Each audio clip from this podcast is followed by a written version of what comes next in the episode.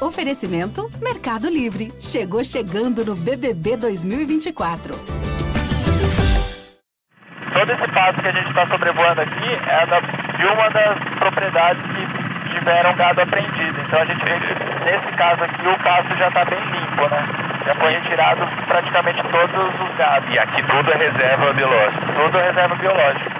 Essa conversa que você acabou de ouvir aconteceu dentro de um helicóptero que sobrevoava uma das maiores reservas biológicas do país. A Serra do Cachimbo fica no sul do estado do Pará.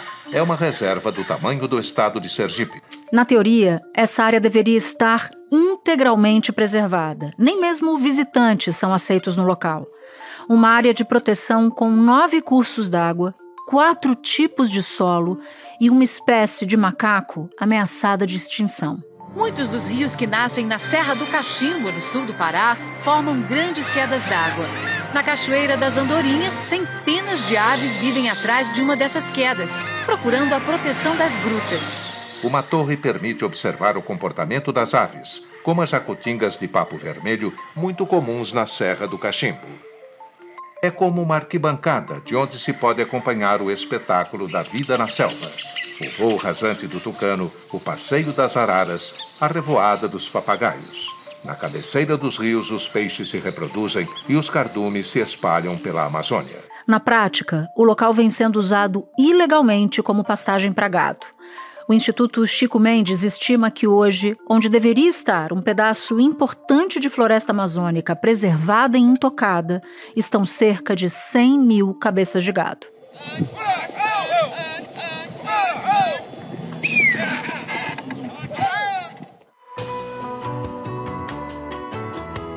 Da redação do G1, eu sou Natuzaneri e o assunto hoje é o caminho do gado ilegal que sai da Amazônia.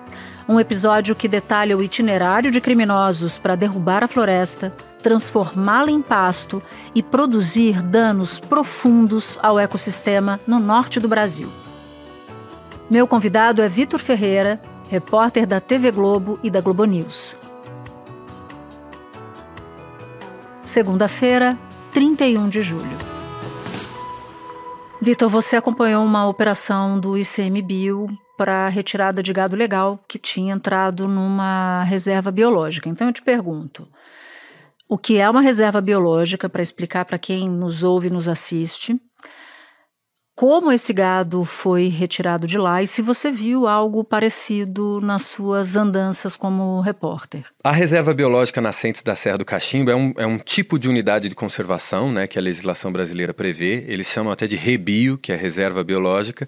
E a rebio ela tem uma, um caráter de proteção integral. Não pode ter nem turismo, ecoturismo, passeio. O simples fato de uma pessoa entrar numa reserva biológica, numa área de reserva biológica, ela já está cometendo uma infração.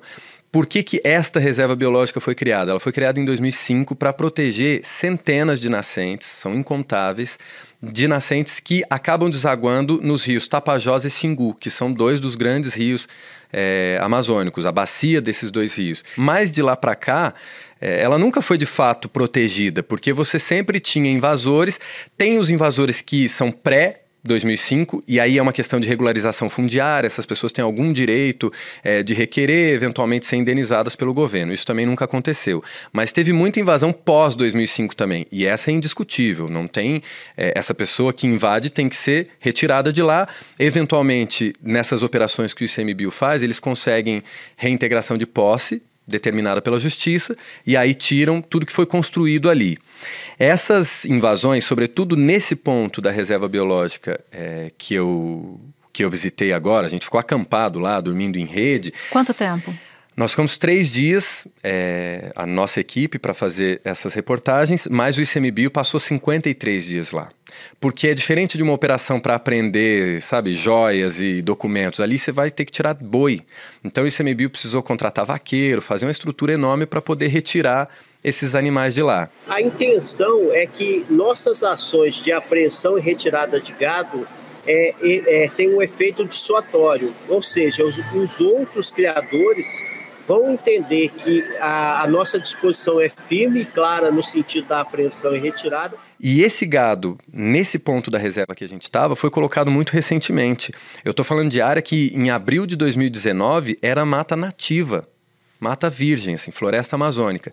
Em novembro já tinha sido devastada. Você tem a comparação das imagens de satélite ali que o ICMBio fez. Por isso que você sabe que é um gado recente, por causa dessa comparação de imagens. Exatamente, é um gado completamente recente. A área ali é recente. Inclusive, aquele famoso Dia do Fogo, em 2019, em agosto de 2019, que é como ficou conhecida aquela articulação criminosa de grileiros, fazendeiros que colocaram fogo ali naquela região do Pará para chamar a atenção do então presidente Jair Bolsonaro é, foi naquele momento ali que houve a expansão da fronteira do gado ilegal, porque era uma área que foi desmatada, eles vendem, os grileiros, eles vendem a madeira que tem valor comercial, depois colocam fogo, e o dia do fogo foi exatamente para isso, e aí sobrevoam toda essa área jogando semente de capim. E a semente do capim, ela nasce muito facilmente, é uma espécie de praga mesmo, vegetal. E aí o capim é o alimento para o gado, né? Então depois que cresceu o capim ali, é só colocar gado. Boa parte dos grileiros nem cria gado, não é pecuarista, ele grila a terra e depois revende ou arrenda para o pecuarista, e o pecuarista coloca esse gado ilegal para pastar ali, para crescer ali. Em alguns casos, o gado até tem, na maioria dos casos, aliás, ele tem o um registro sanitário na ADEPARÁ, que é a Agência de Defesa Sanitária do Estado do Pará. Então, pode estar com a vacina em dia, do ponto de vista sanitário ele está ok. Só que ele é criado dentro de uma área embargada, dentro de uma reserva biológica e não deveria ser vendido, comercializado jamais. As principais instituições financeiras públicas e privadas vão passar a negar empréstimos e financiamentos a frigoríficos e matadouros que compram gado de abate criado em áreas de desmatamento ilegal da Amazônia e do Maranhão. A medida atinge propriedades com mais de 100 hectares para conseguir crédito, os frigoríficos vão ter que criar um sistema de rastreabilidade até o fim de 2025, com informações como documentos da compra do gado, se há embargos, se o local de criação do gado está dentro de áreas protegidas, como terras indígenas e unidades de conservação. Mas eles conseguem mesmo assim limpar o gado depois em outras fazendas vizinhas e fazer com que esse gado chegue num grande frigorífico, por exemplo. Ou seja, para a autoridade estadual, aquele gado, ele é vacinado, ele é tratado, mas ele não está nessa região de reserva biológica, portanto, numa região ilegal para as autoridades do Estado é como se ele tivesse em outro lo local, esse sim permitido, é isso? É como se ele tivesse em outro local, eles fazem isso às vezes de emitir a guia. A gente teve acesso a algumas guias de trânsito de animais, que é um documento obrigatório para você transportar o gado. Aí ele tem uma fazenda legalizada bem na borda da, da reserva, que é pequenininha, e cria lá mil cabeças de gado dentro da reserva. E às vezes emitem mesmo dentro da reserva, porque a agência sanitária ela tem pouco diálogo, não é nem diálogo entre as pessoas, mas o sistema não é conectado com o ICMBio. Então, para o ICMBio, o que importa é a área, não é a vacina. Para a agência sanitária, o que importa é a vacina, não, não é a área. E aí eles conseguem fazer essa, esse arranjo. Na operação que eu acompanhei, o ICMBio tirou 2.300 cabeças de gado. É muita coisa. Eles ficaram 53 dias lá fazendo isso. Só que eles estimam, o ICMBio estima que haja 100 mil cabeças de gado só nessa reserva biológica. E ela nem é a mais desmatada. A gente ainda é, encontra grandes áreas desmatadas recentemente. É, a gente conseguiu flagrar, inclusive aqui durante a operação, é, caça ilegal de, de animais silvestres. É, todos os proprietários que foram autuados, né, com o gado, eles foram autuados principalmente por impedir a regeneração natural de áreas que já estão embargadas. Então, é, esse também é um grande ilícito que, que acontece aqui dentro, o impedimento da regeneração natural. Eu trouxe uma listinha aqui, você tem a Floresta Nacional do Jamanchim, é, que é a primeira mais devastada, tem a ESEC da Terra do Meio, ESEC é uma estação ecológica, um, um um termo um pouco diferente. Tem as flonas, né, florestas nacionais, é, Parna do Jamanchim, que é o Parque Nacional do Jamanchim, a Rebio, Nascentes da Serra do Cachimbo, ela é a 16 onde teve mais autuação do ICMBio. Portanto, nem é a pior. E tem 100 mil cabeças de gado. Imagina... A, a, reserva biológica do cachimbo, da Serra do Cachimbo, é um microcosmo do que acontece na Amazônia inteira, muito mais no Pará do que no estado do Amazonas, por exemplo, que tem uma região mais preservada. Aquela região toda ali do sudoeste do Pará, que você pega todas as cidades ali de São Félix do Xingu, Altamira, Novo Progresso, isso acontece muito facilmente. assim. Impressiona o, o volume, né, o número de, de cabeças de gado, esses 100 mil, mas impressiona também o comportamento dos criminosos, porque olha só a lista: eles sabotaram pontes que dão acesso à reserva. Os peões que ajudaram no resgate do gado tiveram que usar máscara por medo de serem perseguidos, ou seja, os vaqueiros que ajudaram nessa operação tinham medo de serem perseguidos depois. Os donos desse gado são pessoas com histórico criminal. Alguns foram, inclusive, autuados por submeter pessoas à escravidão contemporânea. É quase como se eles tivessem certeza absoluta da impunidade ou que estão sendo protegidos por alguém poderoso. Eles têm mesmo certeza da impunidade e o pior é que muitas vezes a impunidade é o resultado final mesmo, porque o ICMBio ele coloca ali nessas autuações multas milionárias. Esse que você mencionou, o caso do trabalho análogo à escravidão. São dois irmãos, Edner Aparecido Ferri e André Fernando Ferri. São dois irmãos que moram no Paraná e têm fazendas ali no Pará, criando gado. Os dois devem, cada um, 40 milhões de reais de multa para o ICMBio. Nunca pagaram um real. E aí a coisa vai sendo protelada em, em recursos é, infinitos na justiça. Eles não entram nem na dívida ativa da União, essa, essa dívida, e aí ele faz uma, uma estrutura ali na fazenda, como é terra pública, os fazendeiros não vão montar uma estrutura decente. Então montam uma coisa bem mais ou menos, contratam é, pessoas para trabalhar lá, e esse é o caso que, que a gente encontrou, uma família que tinha criança de 9 anos trabalhando em cima do gado, em cima do cavalo para tocar gado. Eles moravam dentro da reserva, não tinham banheiro, faziam as necessidades no meio do mato e bebiam a mesma água que o gado. Nossa. E o pior, nunca receberam um real, essa família específica. Foram para trabalhar lá com a promessa de ter um salário de 3 mil por mês para o pai e 1.500 para os filhos, que são menores de idade todos e nunca receberam um real. Quando terminou o serviço, foram devolvidos para a cidade, em Mato Grosso, em Guarantã do Norte, e nunca receberam nada. E aí conseguiram agora na Justiça do Trabalho uma condenação para esses dois irmãos. Vão ter que pagar toda uh, a dívida trabalhista, mais 100 mil reais de indenização por dano moral para cada trabalhador, inclusive esse menino de 9 anos. E a justiça reconheceu o trabalho análogo à escravidão nesse caso. Segundo os agentes do ICMBio que circulam muito ali, é super comum isso, porque é, nenhum fazendeiro quer gastar dinheiro na estrutura, porque logo que o ICMBio vem, ele destrói tudo. Então, destruiu 39 quilômetros de cerca, destruiu o curral. Agora, essa área fica embargada para a regeneração da floresta. Só que essa destruição, essa devastação que levou dois, três meses para os fazendeiros, para os grileiros fazerem, pode levar 50 anos para a floresta se regenerar. É uma, uma castanheira, por exemplo, derrubada leva até 100 anos. Espera um pouquinho que eu já volto para retomar minha conversa com o Vitor. Cliente Nubank Ultravioleta tem gestão compartilhada das contas com a sua família. Conheça Nubank Ultravioleta, como deveria ser.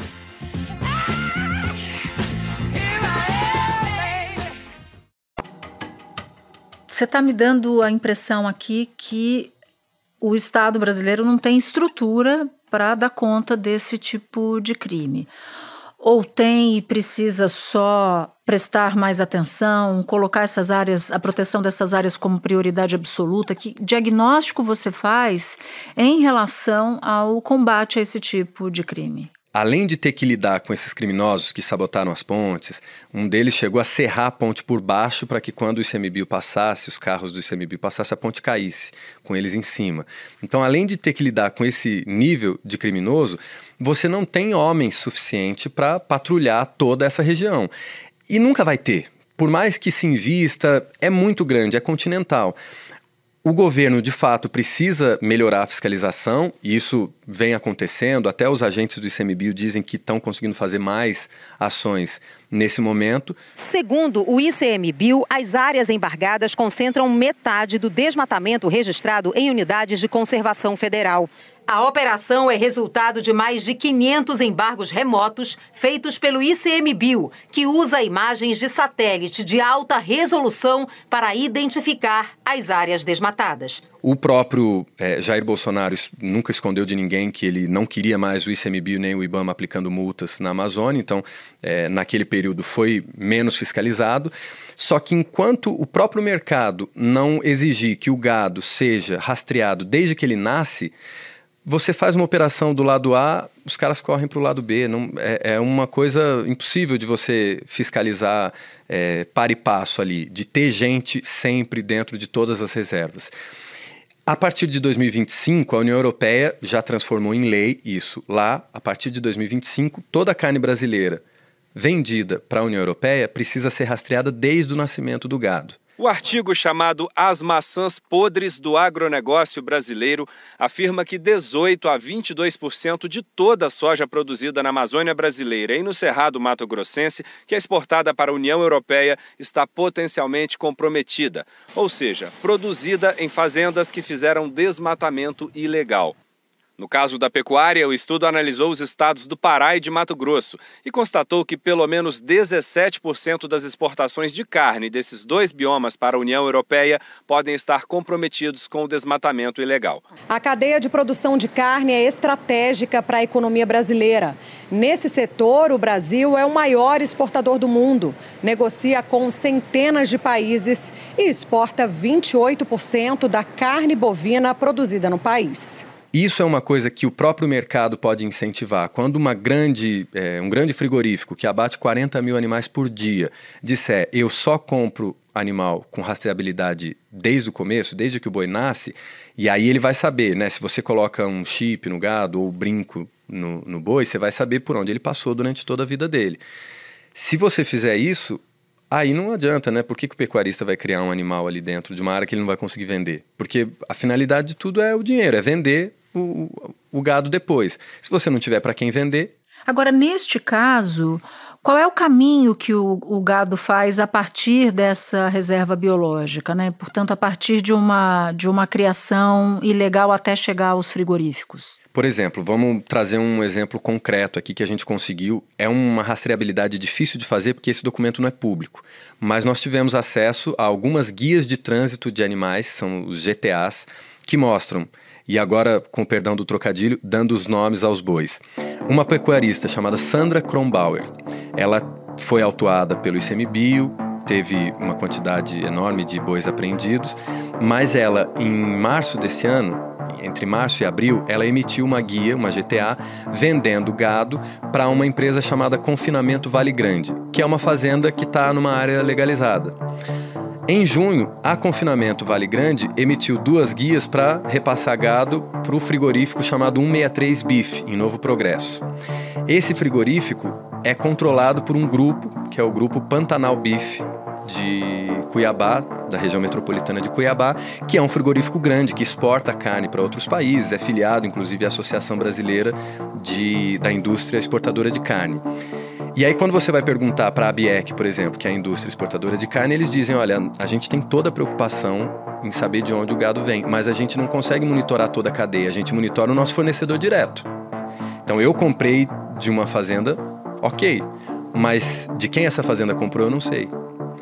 E é relativamente cômodo não saber, por enquanto, mas em algum momento eles vão ter que resolver essa equação até para poder continuar vendendo carne para a União Europeia, por exemplo na maior parte dos casos também, sejamos justos, né? O, o, você tem grandes frigoríficos que, que abatem milhões de cabeças de gado todos os anos.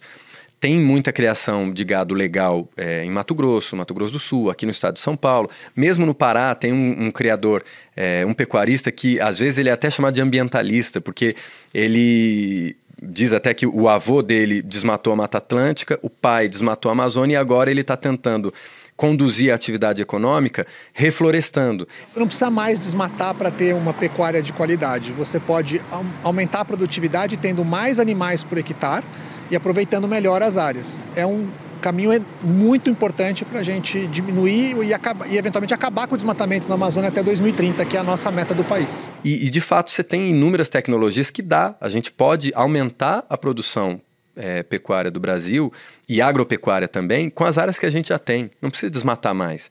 Quem desmata é porque quer reduzir custo, não quer gastar nada, é, vai acabar se envolvendo com um trabalho análogo à escravidão e quer vender a madeira que tem valor comercial também. Por isso que a rastreabilidade do gado é o, é o principal fator, assim, mais até do que a fiscalização, que evidentemente tem que existir, mas se você é, tiver uma lei, já existe um projeto de lei no Congresso, evidentemente, na última gaveta lá embaixo. Esse projeto é, de lei diz o quê? Versa sobre o quê? Para colocar, para obrigar a chipagem de gado no Brasil. Então, o bezerro nasceu, você já coloca um chip e a partir daquele chip você sabe é, todas as vacinas que ele tomou, se ele teve alguma doença ou não teve alguma doença. Você consegue medir a temperatura do boi para ficar atento à febre aftosa, a esse tipo de, de questões sanitárias e sabe também por onde ele passou ao longo da vida dele, o caminho geográfico mesmo que ele fez. Se ele saiu de uma fazenda e foi para outra, fica tudo registrado nesse chip. Com isso daí, você não tem mais como criar gado numa área ilegal. E o Brasil podia ganhar muitos mercados. Né, com o chamado boi verde, né? É que o boi é, verde. Que não, que não vem de, não é fruto de desmatamento ilegal e por aí vai. Evidentemente que o diagnóstico mais óbvio é que não se faz isso no Congresso porque a força da bancada ruralista é muito grande. Mas você ouviu alguma justificativa adicional que a chipagem do rebanho encarece muito o processo de criação? Você ouviu algum argumento nesse sentido? Sim, até os próprios ambientalistas dizem assim, é, não dá para você determinar isso da noite para o dia, acontece agora e acabou. Tem que ter um processo de transição. De fato, encarece é, um pouco a, a criação de gado. E você tem que ter um processo de transição, porque hoje no Brasil a gente tem mais de 200 milhões de bois. Tem um boi para cada habitante, praticamente. Imagina você fazer isso da noite para o dia com todos esses animais. Não tem como. É um processo que vai custar caro, só que hoje não tem nenhum tipo de incentivo. Seja um incentivo fiscal, é, algum tipo de, de premiação para o pecuarista que resolva fazer é, sem ter nenhuma obrigatoriedade. A tendência é que o mercado exija antes mesmo do, da legislação.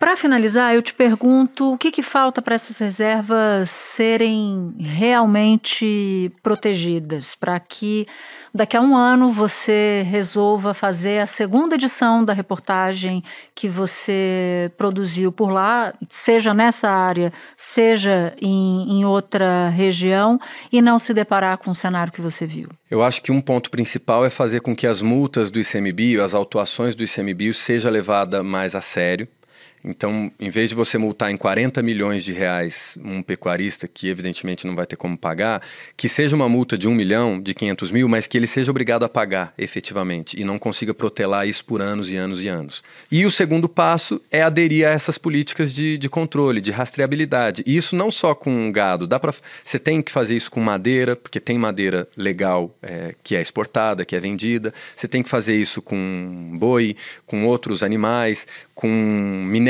com ouro, porque se você tiver uma cadeia de rastreabilidade mais eficaz e saber exatamente de onde está vindo esses produtos, você inibe a irregularidade, o crime, a ilegalidade. Aliás, você comentava comigo antes da gente começar a gravação sobre a diferença da área desmatada para mineração ilegal e a área desmatada para criação ilegal de gado. Explica pra gente que diferença é essa em termos de dimensão. É, em termos de dimensão, assim, é, quando a gente vai a um garimpo, mesmo em terra indígena, sobrevoando mesmo, você sobrevoa horas e horas ali com mata virgem, floresta amazônica daquela bem bonita, verde, em pé que a gente conhece. E aí tem um rombo no meio da floresta onde acontece o garimpo.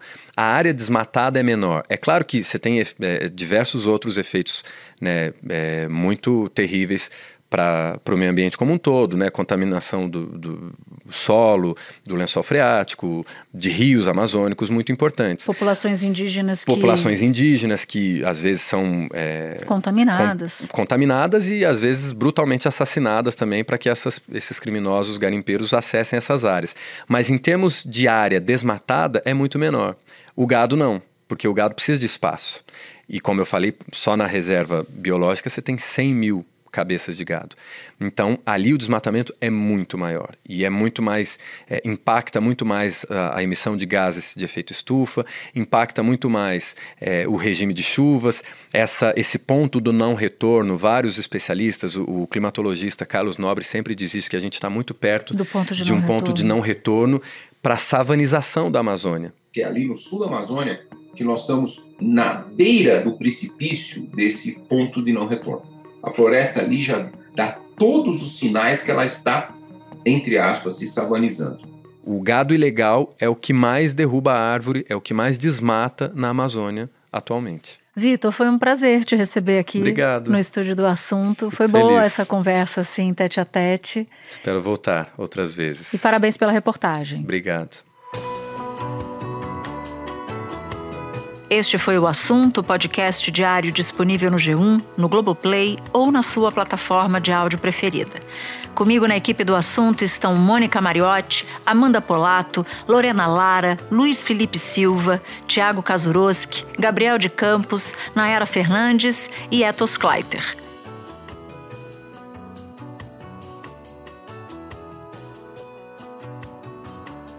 Eu sou Natuzaneri e fico por aqui. Até o próximo assunto.